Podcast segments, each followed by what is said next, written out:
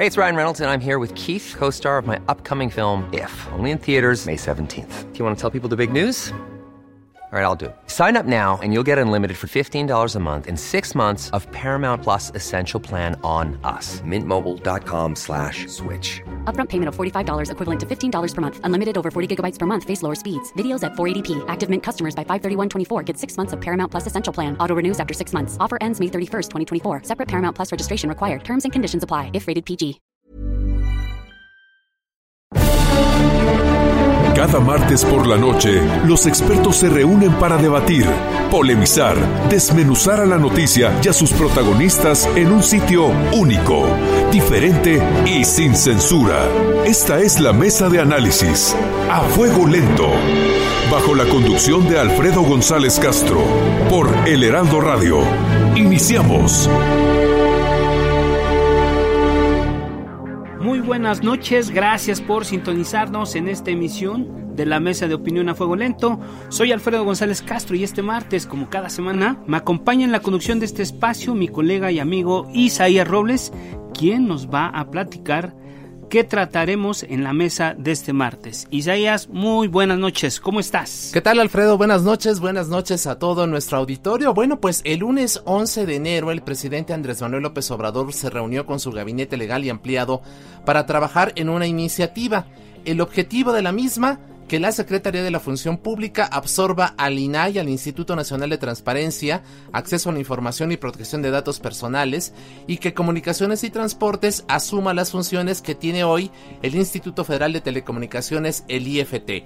El primer mandatario argumentó que estos organismos fueron creados para la simulación, representan un alto costo para el erario, son imprescindibles, perdón, no son imprescindibles y responden a intereses neoliberales. Son los argumentos que establece el presidente en esta andanada en contra de los organismos autónomos, Alfredo. Bien, Isaías, pues tenemos un invitado de lujo esta noche para hablar de temas. Se encuentra en la línea telefónica Francisco Varela. Él es director de Instituciones y Gobernanza del Instituto Mexicano para la Competitividad, INCO. Buenas noches. Hola, Alfredo. Hola, Isaías. Saludos a todo el auditorio. Muchas gracias por estar con nosotros, eh, eh, Francisco. Y bueno, pues para abrir boca, te preguntamos, ¿la austeridad es una herramienta meramente discursiva en esta cruzada contra los órganos autónomos? ¿O lo que en verdad quiere el inquilino de Palacio Nacional, eh, Francisco, es tener todo el poder, tener todo el control? ¿Qué respondes a esto? Mira, lo que yo te diría precisamente es que este debate se nos ha presentado por el presidente como si fuera un tema de austeridad y no lo es realmente tampoco es, como él lo ha llamado, una reforma administrativa. Y, déjame explicar lo que realmente está detrás de esto. Lo que realmente está detrás de esto, primero desde la perspectiva legal, es una reforma constitucional. Pero de fondo el debate es qué tipo de Estado queremos. Queremos un Estado donde existan órganos autónomos que regulen a los mercados y garanticen los derechos de la gente sin importar quién sea el presidente hoy o en cinco o diez años, o queremos un Estado donde no haya este tipo de órganos independientes y las decisiones de regulación y el garantizar los derechos sea una función del presidente en turno. Entonces, lo primero que yo te diría es, la respuesta es no. Desde luego que este no es un tema de austeridad y el presidente lo sabe porque los órganos autónomos representan menos de 1% del gasto que está en el presupuesto federal. Por ponerte un ejemplo, el INAI en 2020 tiene un presupuesto de mil millones y él lo dice como algo exorbitante. Bueno, la pensión para adultos mayores cuesta 100 mil millones. Es decir, lo que vamos a gastar este año en la pensión de adultos mayores equivale a lo que el INAI gastaría básicamente en 100 años. Entonces no se pueden comparar. Las dos cosas pueden ser importantes al mismo tiempo, pero no podemos plantear un debate donde estemos comparando como si lo único que importara es cuántos recursos se invierten. Realmente lo que está aquí detrás es un tema de qué tipo de Estado queremos. Queremos un Estado que cuente con instituciones fuertes para garantizar derechos y regular mercados, o no lo queremos. Y si ese es el debate, entonces el tema del dinero que el presidente ha planteado, pues realmente se vuelve una excusa, o más que una excusa, eh, un, digamos, revestimiento político para que el tema se politice y pues porque realmente es muy es muy difícil defender que se gaste eh, en cosas que la gente no ve directamente, es decir, a diferencia de por ejemplo la pensión para adultos mayores que las personas reciben, pues es muy difícil ponerle un precio a tener un gobierno transparente, a poder acceder a la información, a que si te niegan una información tengas una instancia que te defienda. Bien, eh, Francisco Varela, eh, el INAI se ha convertido en una tapadera de corrupción y, y, la pregunta viene a cuento porque eh, para este año el INAI tiene un presupuesto de 905 millones de pesos en la promoción en la promoción del nuevo deporte nacional, el béisbol, se ha gastado en dos años 1.800 millones de pesos. Y por otro lado, recientemente en el New York Times, el historiador Timothy Snyder publicó si perdemos las instituciones que producen los datos que no son pertinentes, entonces tendremos a revolcarnos en abstracciones y ficciones atractivas. Es decir, si desaparece el INAI, nos vamos a quedar con las puras mañaneras. La pregunta que yo te hago, ¿es adecuado dejar la responsabilidad de la transparencia a la función pública? Ya la Secretaría que exoneró en su momento a Manuel Bartlett y que, lo acusan de ocultar dos expedientes al día según el propio INCO. ¿Tú qué opinas, eh, Francisco? Mira, no, sobre el tema de función pública, no es recomendable y no es posible Cualquiera que haya leído la ley orgánica de la administración pública sabe que la Secretaría de la Función Pública pues es un órgano de control interno dentro del propio gobierno y el INAI, a diferencia de eso, eh, abarca a todos los poderes, es decir, ejecutivo, legislativo, judicial, a los propios autónomos, pero también a sindicatos, partidos políticos y los gobiernos de los estados. Entonces, ahí hay un tema, digamos, de imposibilidad, en primer lugar, legal. Pero en segundo lugar, y menciona especialmente el profesor Snyder de la Universidad de Yale, el INAI es un poco como el verificador de hechos, lo que en inglés se llama el fact checker. Es decir, si un gobernante, no nada más este presidente, hace una afirmación o un señalamiento en una mañanera, en una conferencia, en un informe, y la ciudadanía quiere los documentos para ver si esto es cierto o no, pues precisamente es que recurrimos al acceso a la información. Entonces, esa función, esa función imparcial de tener como ciudadanos acceso directo a los documentos para nosotros poder verificar, ya sea directamente yo como persona o a través de los medios de comunicación, es la que cumple el INAI y no la puede cumplir el presidente con sus mañaneras ni ninguno de los de las dependencias de su gobierno, porque la Secretaría de la Función Pública le responde directamente a él y a nadie más que él. De esta forma, como ya hemos visto en el pasado, si la Secretaría de la Función Pública pues se encuentra en una situación en la que está en juego el interés de su jefe, que es el presidente de la República, pues la Secretaría de la Función Pública muy probablemente va a operar en función de ese interés gubernamental del gobierno, es decir, de quien ahorita gobierna. Y el INAI, en cambio, lo que va a hacer es actuar conforme a lo que establecen las leyes respecto de la publicidad de la información, lo que dice la Constitución, y simplemente dirá, bueno, el documento es público, si es que es público, o reservado temporalmente, en la minoría de los casos suele pasar, este si es que es reservado. Esta percepción, déjame comentar, que dices que el presidente ha dicho que se ha convertido en tapadera, es realmente una concepción equivocada que creo que deriva de que el proceso de acceso a la información no es tan fácil de entender. Es decir, muchas veces se hace una solicitud y la primera respuesta sí es en efecto una negativa, es decir, no se puede, no existe o está reservado. Pero esa respuesta no la está dando el INAI en ningún caso. Siempre quien la está dando es el gobierno la Secretaría de la que se trate, Hacienda, Función Pública, la Secretaría de Salud, etcétera. El INAI lo que hace es revisar ese tipo de negativas. Cuando los ciudadanos interponen una queja y dicen, ¿sabes qué? Yo no estoy de acuerdo con que me niegues el acceso, por ejemplo, a los contratos de la vacunación, los contratos con base en los cuales vamos a comprar vacunas. Y el INAI revisa, pensando en el interés de quién, en el interés no del gobierno, no del presidente, no de ningún secretario o secretaria, sino simplemente en el interés público, que es finalmente lo que está guardando el INAI por su mandato constitucional. Gracias, Francisco Varela. Bien, eh, Francisco, amigos del auditorio, Isaías, tenemos también en la línea telefónica al senador Alejandro Armenta, él es presidente de la Comisión de Hacienda. Senador, muy, muy buenas noches, gracias por tomarnos la llamada y, y te vamos a incorporar ahorita a la conversación.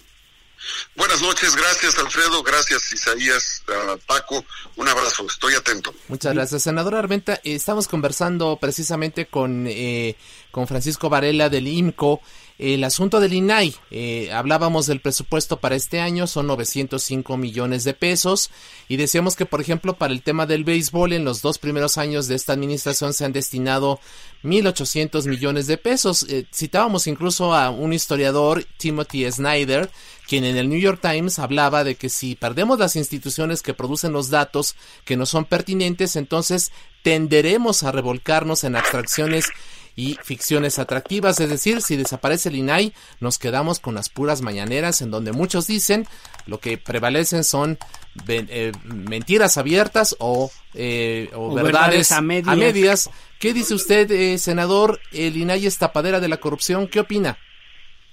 Gracias. Primero creo que hay que puntualizar y agradecerles a ustedes esta oportunidad de comunicación la estrategia de comunicación circular que tiene el gobierno de la República es inédito y es muy importante.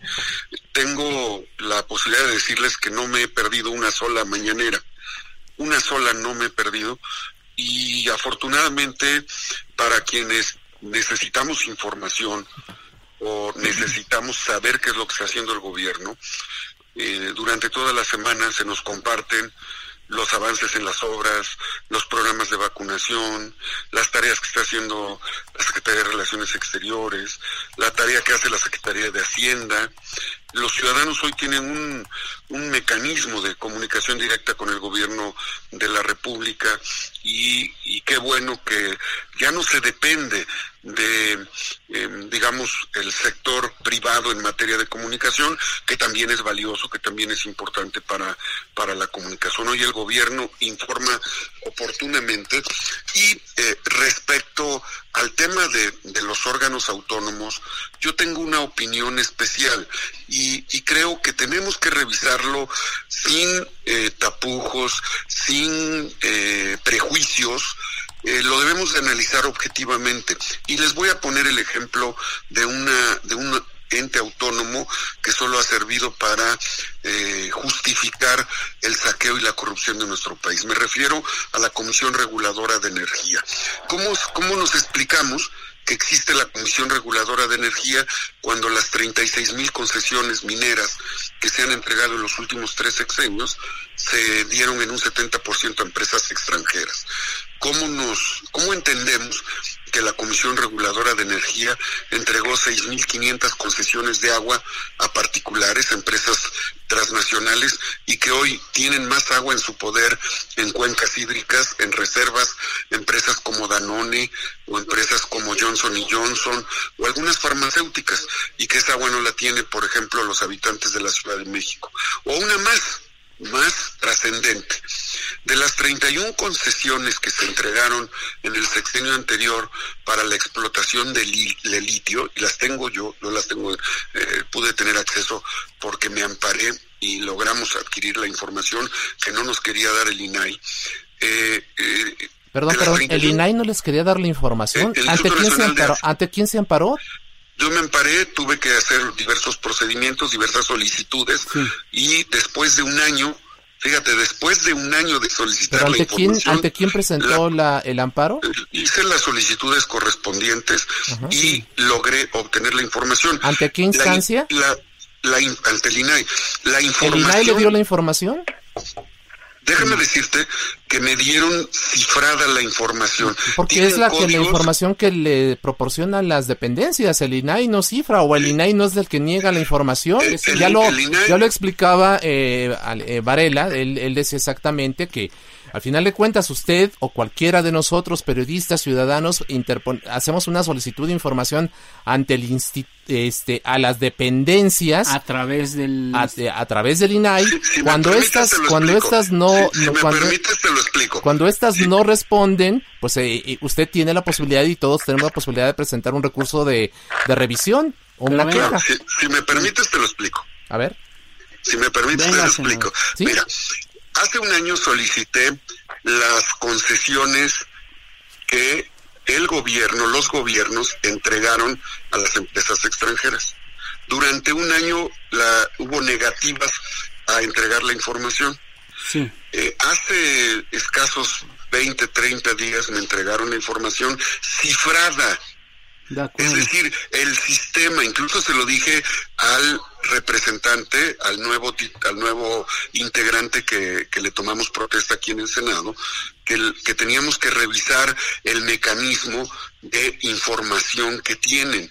Me mandaron la información cifrada. Tuve que contratar tuve que contratar a expertos en sistemas para que esa información cifrada en su sistema se pudiera ver para que el ciudadano común y corriente pudiera tener acceso claro a esa información cifrada de las concesiones mineras. Pero lo grave del tema que les estaba diciendo, lo grave es que la Comisión Reguladora de Energía avaló 31 concesiones de litio a empresas españolas, Ok. canadienses, canadienses, ingleses y chinas, y a ninguna mexicana. Entonces, por eso insisto respetuosamente, tenemos que revisar con objetividad, sin prejuicios, si un órgano autónomo sirve a los mexicanos Oh. o está sirviendo a los intereses extranjeros. Me refiero concretamente en lo personal a la Comisión Reguladora de Energía. Otros casos los tenemos que revisar con toda claridad. Ok, Claro. senador, muchas gracias. Ahorita seguimos con ese tema. Gracias, senador Armenta. Estoy para servirles. Vámonos, vámonos a otro asunto que es importante que tiene que ver también con este asun- con este tema que toca a usted, senador. Al regular las telecomunicaciones, el IFT ha logrado beneficios para los consumidores. Entre junio de 2013 y abril de 2020, el precio de las comunicaciones ha tenido una reducción más o menos del 27.4% en su conjunto. En la telefonía eh, móvil, particularmente, la disminución ha estado alrededor del, del 34%. La pregunta que yo les hago, ¿el IFT ha servido a intereses privados o ha beneficiado al consumidor? Francisco Varela y regresamos con el senador Armenta. Bueno, aquí yo lo que plantearía es que el IFT lo que está salvaguardando es algo que no se reduce a la empresa o el consumidor, es el interés público, es el bienestar de la sociedad. Y pensemos porque en los mercados que el IFT regula, hay ciertos problemas que naturalmente tienen lugar. Los mercados de telecomunicaciones, por la misma lógica de los costos que implica abrir una empresa de telecomunicaciones, que son muy elevados, tienden a ser monopolios o a llevar a cabo prácticas monopólicas. Y entonces el regulador lo que hace no es que opere en contra de la empresa o en contra del consumidor, sino que busca establecer las normas que aseguren que las empresas no estén cobrando precios excesivos u ofreciendo calidad menor a la que deberían y esto acaba redundando en lo que dijiste, en reducciones muy importantes de las tarifas, pero también en mayor acceso a Internet y también en mayor y mejor cobertura. Si tú piensas de 2013 a la fecha, la inflación ha sido positiva, es decir, todos los años los precios han subido, poquito, pero han subido. De las pocas cosas en las que los precios han bajado, precisamente es en telefonía, en Internet móvil. Asimismo, por ejemplo, en 2013 había 29 líneas de Internet por cada 100 habitantes. Sí. Y hoy hay 77 líneas de Internet móvil, es decir, en teléfono por cada 100 habitantes.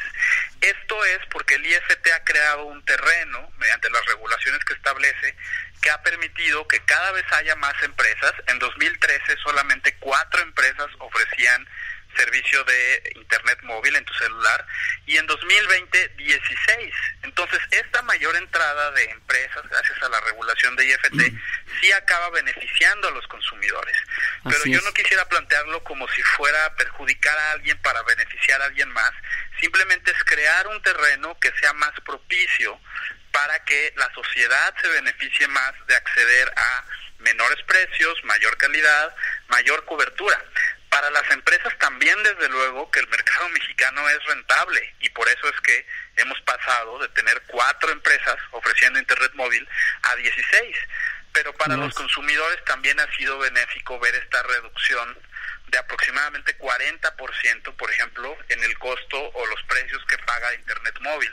Entonces, cuando planteamos el debate en términos de austeridad, y decimos IFT cuesta 1.500 millones, con eso podrían pagarse tantas becas o tantas pensiones, estamos ignorando todas las personas, literalmente 77 millones de personas que tienen internet en su celular a un precio mucho menor del que lo tendrían en ausencia de IFT o que simplemente no tendrían acceso, porque hace siete años había menos empresas, había pues una tercera parte de las líneas que hay hoy por los altos precios y costos. Gracias. Entonces no se puede entender esto como un tema solamente de gasto burocrático. Senador Alejandro Armenta, sobre el tema del IFT particularmente, ¿qué nos puedes comentar? Con mucho gusto nosotros quiero informarles además es de conocimiento público, en la ley de ingresos que nos tocó transitar en la Comisión de Hacienda, atendimos la preocupación de la sociedad, porque es para la que todos trabajamos, y de las familias que ante el confinamiento eh, pues, trabajaron tomaron clases, siguen tomando clases, y las familias mexicanas tuvieron que contratar más servicio de telefonía, más servicio de internet, eh, plataformas digitales, tanto las micro, pequeñas como medianas empresas, y logramos en la ley de ingresos evitar el incremento en esas tarifas. O sea, eso lo quiero dejar en claro. Fue el Senado de la República y fue la Comisión de Hacienda la que eliminó la posibilidad de incrementos en estas tarifas que se están haciendo mención. Así es que hay temas que le competen a los entes hay temas que le competen a los poderes públicos. Y nosotros, ¿por qué nosotros no aceptamos este incremento en esas tarifas que se hacen mención? Porque hicimos parlamento abierto, porque dialogamos con los sectores productivos, porque hablamos con la sociedad, porque a través del parlamento abierto dialogamos con padres de familia, dialogamos con los sectores privados, dialogamos con las empresas de telefonía, las empresas que se dedican a este tipo de, de prestación de servicios y también dialogamos con eh, los, los órganos autónomos y llegamos a la conclusión de que no era conveniente hacer este tipo de incrementos por la eh, la pandemia. Así es que hay muchos temas que comprenden. Yo, yo solamente quiero, eh, para, para concluir esta parte de, del, del FETEL y de todos estos órganos autónomos, no confundir no confundir la autonomía de un ente con la supremacía de un ente. Eso es muy delicado. La única supremacía jurídica es la establecida en la Constitución General de la República. Gracias, en la, en la Constitución General de la República se deja claro cuáles son las funciones de los entes autónomos, de los poderes públicos y cómo se lleva a cabo toda esta reglamentación a nivel constitucional. Gracias, senador. Ya tenemos prácticamente, estamos en la recta final de este bloque. Eh, Isaías, amigos del auditorio, vamos a dejarle un minuto a cada uno de nuestros invitados eh, y arrancamos con Paco Varela. Paco, a manera de conclusión, está también pendiente el asunto del, del INE, del Instituto Nacional Electoral. Y bueno, ya a manera de conclusión, tu opinión sobre eso y lo que tú estás viendo en función de la posible desaparición de los órganos autónomos. Sí, yo cerraría comentando que ya vivimos en un país sin órganos autónomos y sabemos que los resultados son malos. Cuando el Banco de México no era autónomo, inflación del 40% anual. Cuando las elecciones eran organizadas por el gobierno, pues nadie confiaba en las elecciones, no había identificación oficial. Cuando no había IFT, teníamos más monopolios en telecomunicaciones, peores precios, peores coberturas, peor calidad de los servicios. Cuando no había INAI, no había manera de inconformarnos, ni siquiera de pedir acceso a documentos del gobierno. Era un proceso complicadísimo que requería de muchos abogados. Ahora simplemente estamos a un clic. Entonces no queremos volver ahí. Y lo segundo es que el debate no es la austeridad. El costo de estos órganos en total, menos de 1%. Como dije, si los juntamos todos, 3.500 millones, bueno, pues simplemente 100 mil millones cuesta la pensión de adultos para el bienestar. No es significativo. Lo que yo esperaría es que si este debate se va a dar, se diera en el contexto de tener la claridad que el presidente planteara. Es una reforma del Estado. Queremos cambiar la concepción del Estado. Creemos que los reguladores no funcionan, se explicara por qué, se invitara a la mañanera también a los comisionados de los órganos autónomos para que explicaran su perspectiva y fuera un diálogo abierto. Pues Isaías, amigos del auditorio, ya terminamos este primer bloque. A los dos invitados les, les agradecemos infinitamente que se hayan tomado el tiempo para estar con nosotros en este espacio. Isaías. Hacemos una pausa y volvemos. para servirles, gracias.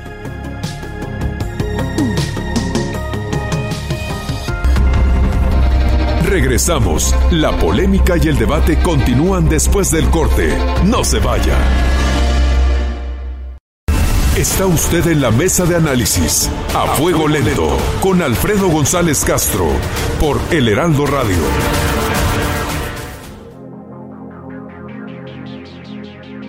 Volvemos a la mesa de opinión. Les recuerdo que estamos transmitiendo desde nuestras instalaciones acá en el sur de la Ciudad de México por el 98.5 de su frecuencia modulada y que también nos puede sintonizar allá en el estado de Baja California y por supuesto en el sur de los Estados Unidos, sobre todo en la en el estado de Texas. También saludamos a los amigos que nos sintonizan en Coahuila, en Chiapas, en Tabasco, allá en, la península de Yucatán. Isaías, vámonos a otro tema, ya hablamos de los órganos autónomos. Así es, eh, Alfredo, eh, nuevamente buenas noches a todo nuestro auditorio. Bueno, no hay fecha que no se cumpla y mañana miércoles a las 11 de la mañana, tiempo de la Ciudad de México, Joe Biden se convertirá en el presidente 46 de Estados Unidos. Sin embargo, a diferencia del ambiente festivo de otros relevos, lo que hoy prevalece es la preocupación después del asalto violento al Capitolio el pasado miércoles 6 de enero, cuando se realizaba el conteo de los votos final para confirmar el triunfo del demócrata y esto dejó un saldo que recordarle a nuestro público, cinco personas muertas, decenas de heridos. De hecho, funcionarios de defensa de Estados Unidos revelaron a la agencia AP que están preocupados por la posibilidad de un ataque de parte de miembros del servicio involucrados en la seguridad para la ceremonia de mañana, al grado de que el FBI investigó a los 25.000 elementos de la Guardia Nacional que fueron desplegados a Washington para este evento. Así, en un ambiente de tensión, inicia la era Biden. Como dice el lugar, el lugar común, Isaías, amigos del auditorio, tensa calma un día antes de, la, de que rinda protesta Joe Biden allá en los Estados Unidos. Y bien, para hablar de este tema de geopolítica, de la geopolítica mundial, se encuentra en la línea telefónica Miguel Basáñez. Él fue embajador de México en Estados Unidos. Embajador Basáñez, muy buenas noches. Gracias por estar con nosotros. ¿Qué tal, Alfredo? Buenas noches y muchas gracias por la invitación. Gracias. También se encuentra con nosotros el doctor José Luis Valdés Ugalde, internacionalista y exdirector del Centro de Investigaciones sobre América del Norte de la Universidad Nacional Autónoma de México. Doctor Valdés Ugalde, gracias por estar esta noche con nosotros. Buenas noches, Alfredo. Mucho gusto en saludarlos y saludo a mi compañero Miguel Basáñez también. Muchas gracias a ambos y vamos a entrar de manera inmediata en materia. Eh, sabemos que no son adivinos, pero tomando en cuenta el ambiente previo Veremos mañana escenas de violencia en Washington y otras ciudades de Estados Unidos. Esto luego de que el propio Trump anunció un acto de despedida en la base Andrews, allá de la Fuerza Aérea de Estados Unidos en Maryland, a las 8 de la mañana, cuatro horas antes del evento formal. ¿Veremos violencia el día de mañana, embajador Basáñez? Mira, Alfredo, yo realmente no creo que vaya a haber violencia. Eh, después de lo que pasó con los desórdenes del Capitolio, ha puesto en acción un operativo en todo el país, están obviamente mucho más alertas y no no creo que vaya a haber violencia, de manera que espero que sea una transición ordenada, civilizada, pacífica. Doctor Valdés Ugalde, una primera impresión sobre este sentido, ¿habrá violencia? Yo, yo creo que la violencia va a ser contenida por 25 mil miembros de la Guardia Nacional. Eh, lo único que es problemático aquí es el ambiente de tensión y de crispación que hay alrededor de la toma de posesión.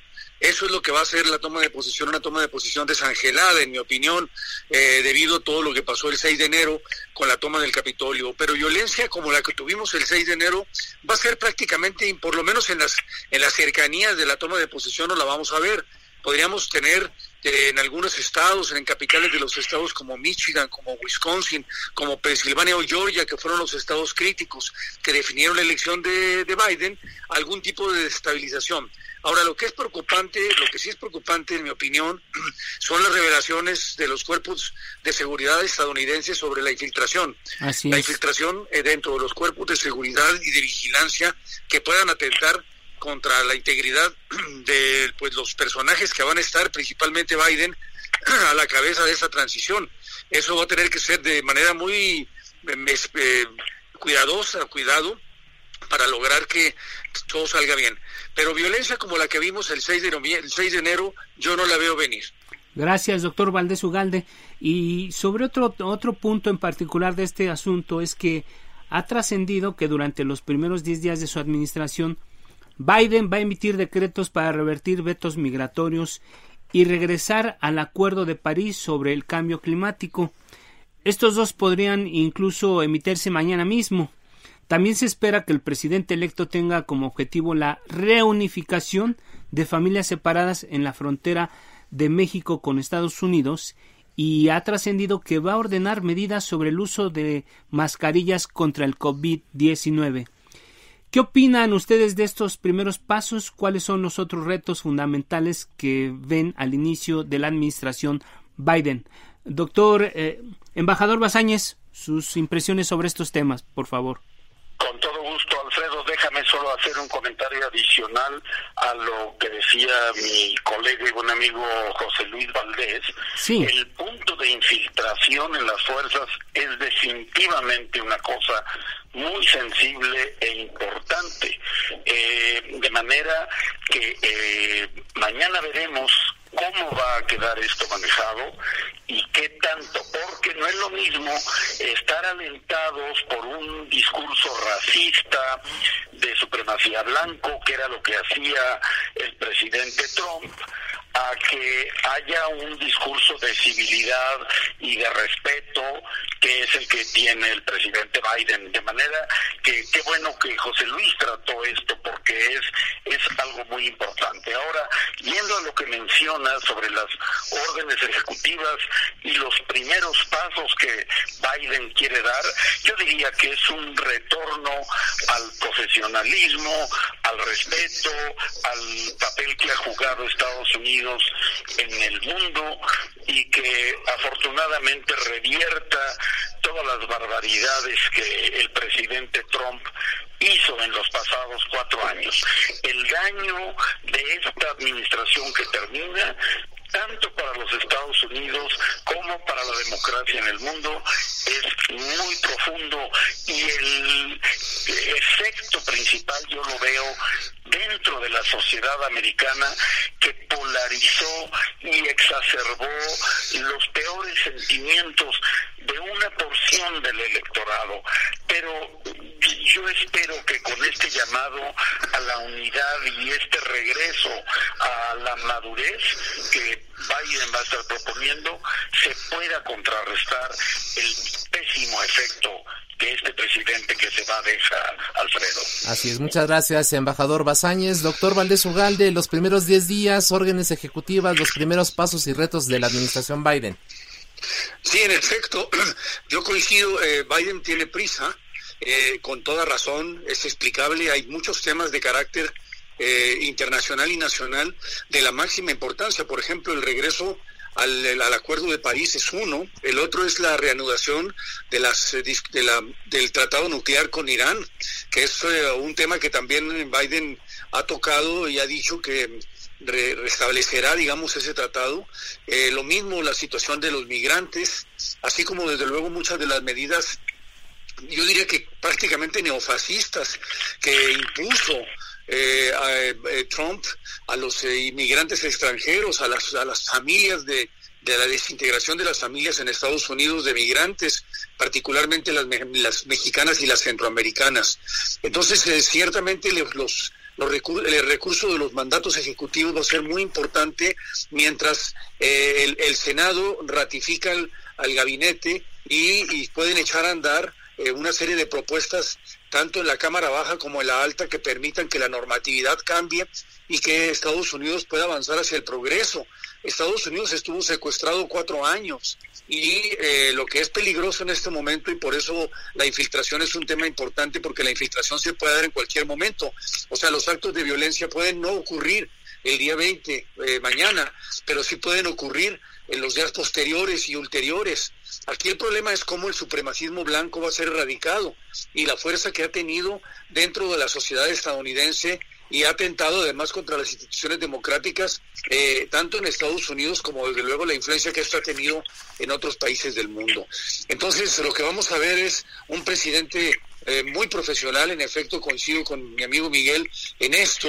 Eh, muy ejecutivo, con una capacidad de, estadista, digamos, que no se demostró en los últimos cuatro años por el presidente Trump, y eso pues definitivamente ayudará a reposicionar a los Estados Unidos en el lugar que han perdido durante todo este periodo de, de, desmarque y de unilateralismo. el multilateralismo es una opción, es una opción a la que va a recurrir Biden y están regresando a ella de una manera muy constructiva. Me parece que los nombramientos en el, en el Departamento de Estado y en otros serán claves para que esta, este avance de Estados Unidos, esta reincorporación de Estados Unidos, esta reinserción al mundo, al mundo olvidado y dejado atrás por parte de Trump se, se logre. Y pues, las medidas ejecutivas que se van a, a votar mañana, digo, a votar, a lanzar mañana mismo, me parece que van en esa dirección. Gracias, doctor Valdés Ugalde. Y no podemos dejar de mencionar, pues, algo que nos atañe directamente, es el futuro de la relación bilateral entre México y Estados Unidos. Recordemos que el presidente López Obrador felicitó 38 días después de su triunfo al demócrata Biden en una acción que para muchos fue un error por su tardanza. ¿Creen que esto tenga repercusiones en la relación bilateral? Ese es un, un, planteamiento.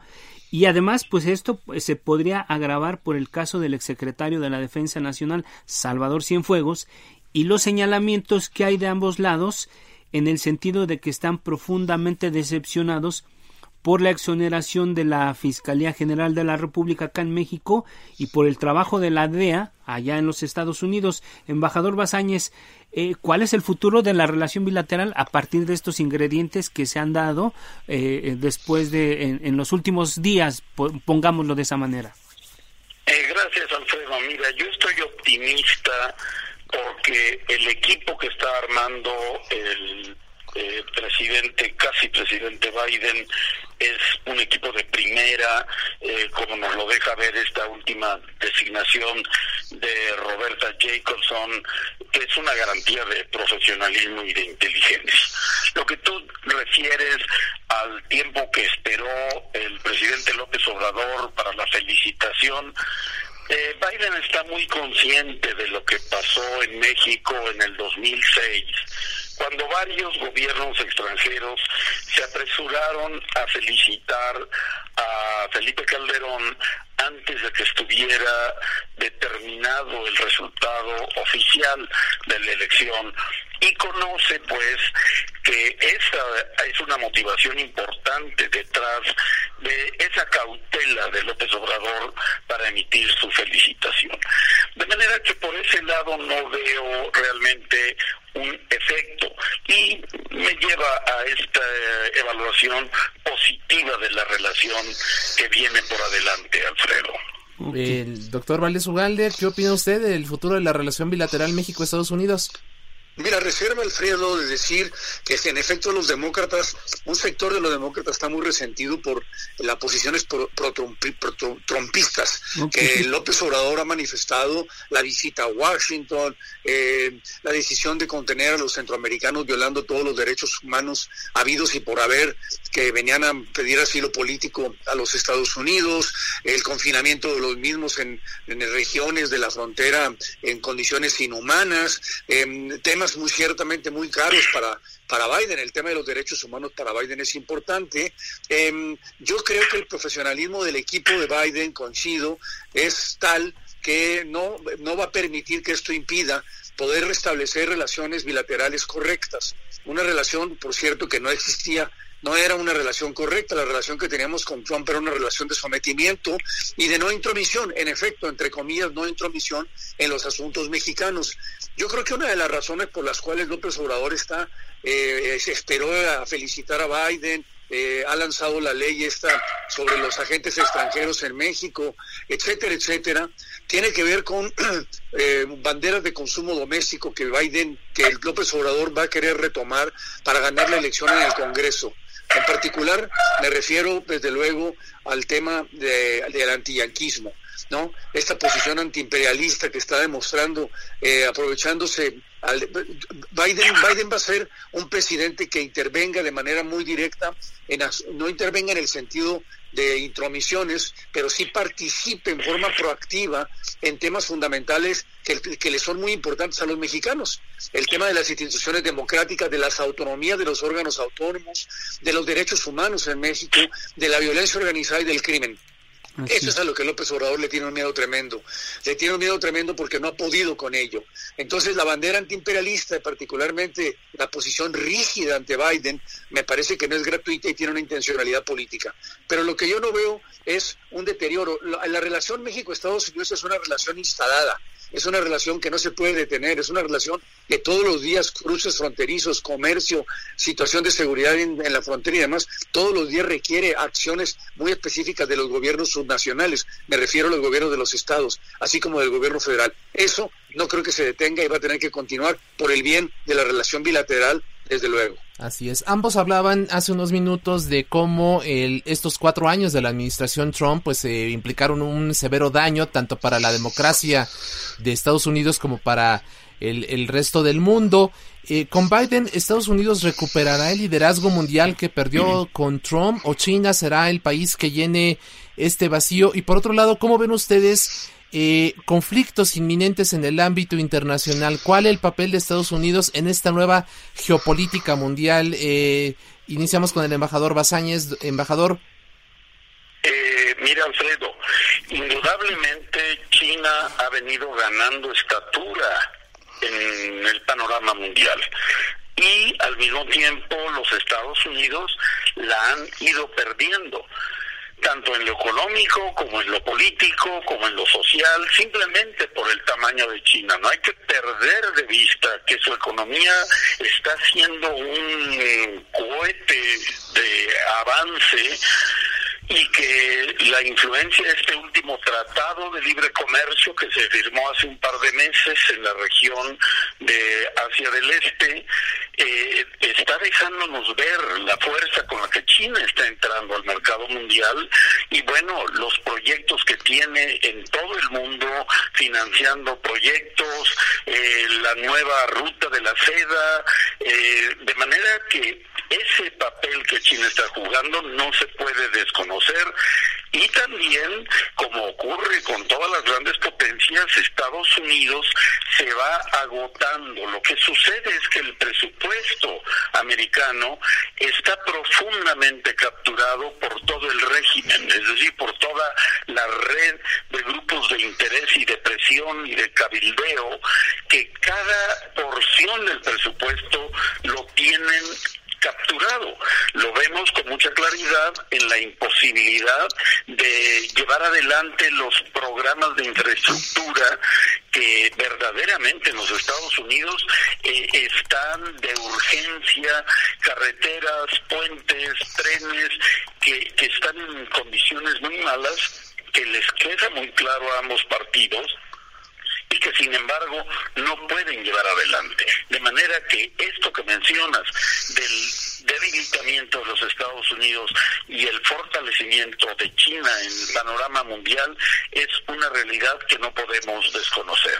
en cuanto a conflictos, bueno, obviamente que las potencias, y ahí Rusia todavía juega un papel por el arsenal nuclear, va a estar muy determinado por cuáles sean los puntos de fricción entre los tres, China, Rusia y Estados Unidos. Pero esperemos que predomine la racionalidad internacional, que Naciones Unidas pueda jugar un papel más importante, que el Consejo de Seguridad pueda jugar un papel más importante y ahí tenemos eh, México ahorita una posición, de manera que esa parte es incierta pero esperemos que predomine la cordura, Alfredo. Así es. Eh, doctor José Luis Valdés Ugalde, su opinión sobre el tema de la pérdida del liderazgo mundial de Estados Unidos, China eh, como una potencia emergente y los conflictos inminentes en el ámbito internacional. Sí, sin duda lo, dijo ya Miguel muy bien, eh, la pérdida de poder relativo de Estados Unidos frente a China, particularmente en el ámbito de lo económico y lo comercial, es lo que ha eh, es lo que ha determinado el declive del poder de Estados Unidos. Perdón, pero eso es algo que ya viene desde antes de Trump, viene desde, desde los tiempos de Reagan, incluso empieza cuando los precios del petróleo, la crisis en el Medio Oriente por el mismo tema, etcétera, se fue agudizando el declive del poder relativo de Estados Unidos frente a sus contrapartes con el paso del tiempo. Lo único que ocurrió es que Trump lo aceleró. Ahora, ¿qué tan importante es Estados Unidos? Bueno, lo, que llaman, lo que le llamó Madeleine Albright, el, el hegemón imprescindible o la nación imprescindible, es será para los aliados fundamental que Estados Unidos se recupere, rehabilite su capacidad eh, institucional para poder tomar parte constructiva en los arreglos mundiales como lo hizo después de la Segunda Guerra Mundial o no. Yo creo que esto se vincula desde luego directamente con los conflictos. Yo creo que Biden sí lo quiere. Biden planteó eh, en, su postulación de la, del equipo del Departamento de Estado y de Relaciones Exteriores, dijo Estados Unidos está de vuelta. O sea, Estados Unidos regresa a tomar posicionamientos importantes y la única manera en cómo va a poder esto ser posible es a través de la reactivación de los organismos multilaterales que Trump se empeñó en destruir o por lo menos se empeñó en debilitar con la salida de Estados Unidos. La Organización Mundial de la Salud es otro de ellos también.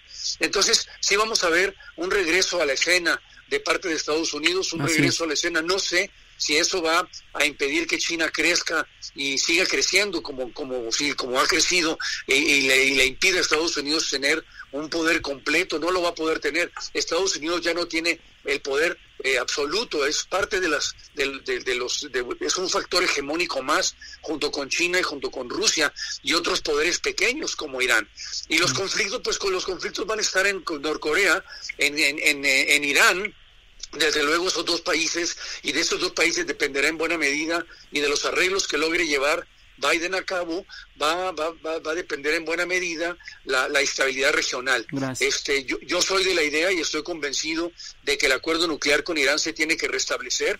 Los aliados europeos lo están pidiendo a gritos y el factor estadounidense va a ser desde luego un factor muy importante para que se rehabilite el mismo. Gracias, doctor Valdés Ugalde. Embajador Miguel Bazáñez, a manera de conclusión, ¿qué espera el, qué puede esperar México y el mundo eh, de esta relación, de esta llegada de Biden. En un minutito, por favor, eh, embajador.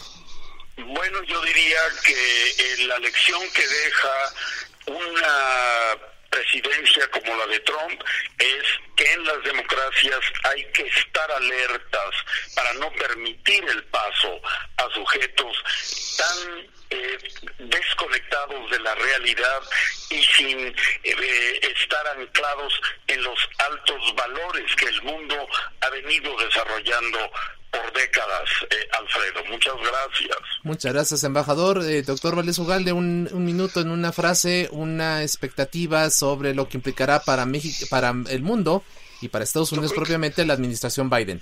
Claro, Alfredo, mira, yo creo que Biden es una buena noticia para el mundo. Es la posibilidad de restablecer los elementos, los principios, los componentes de la democracia institucional que ha distinguido Estados Unidos y que de alguna manera repercute en la estabilidad del globo completo y de alguna manera también detener la influencia que el trumpismo estaba teniendo en grupos extremistas políticos, tanto de Europa como de otros países del mundo como Brasil.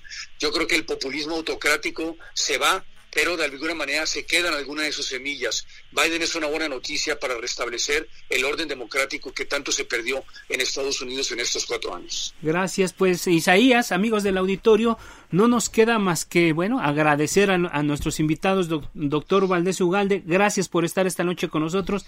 También agradecemos al embajador Miguel Bazáñez por haber estado estos minutos en este espacio. Y e Isaías, amigos del auditorio, em, eh, siempre, siempre llegando pensando en lo que, en lo que nos espera. Y bueno, en el, en el caso particular de México, eh, como decía un filósofo que en este momento no me acuerdo, la mejor manera de vivir en paz con los vecinos es no tenerlos. Pero pues ya los tenemos. A ver qué hacemos con ellos. Gracias a todos. Muchas Muy buenas noches, Isaías. Muchas gracias, embajador. Muchas gracias, doctor. Muy buenas noches. Gracias. bueno, pues eh, gracias también a todo nuestro público. Los invitamos a que nos acompañe mañana miércoles a las 10 de la noche en la mesa de opinión en Comproducción con la Silla Rota. También agradecemos a quienes han hecho posible este esfuerzo. Orlando Oliveros en la producción, Jorge Aguilar en los controles técnicos. Muy buenas noches, descanse, porque si sirve yo me lo pongo, use el cubrebocas.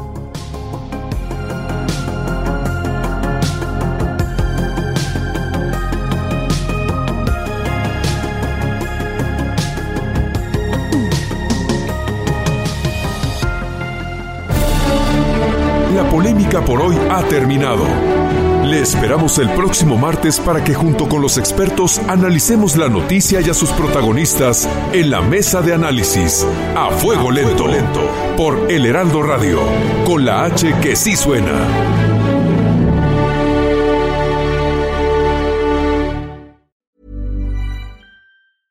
Whether you're a morning person or a bedtime procrastinator, everyone deserves a mattress that works for their style. And you'll find the best mattress for you at Ashley. The new Temper-Adapt collection at Ashley brings you one-of-a-kind body-conforming technology, making every sleep tailored to be your best. The collection also features cool-to-the-touch covers and motion absorption to help minimize sleep disruptions from partners, pets, or kids. Shop the all-new Temper-Adapt collection at Ashley in-store or online at ashley.com. Ashley, for the love of home.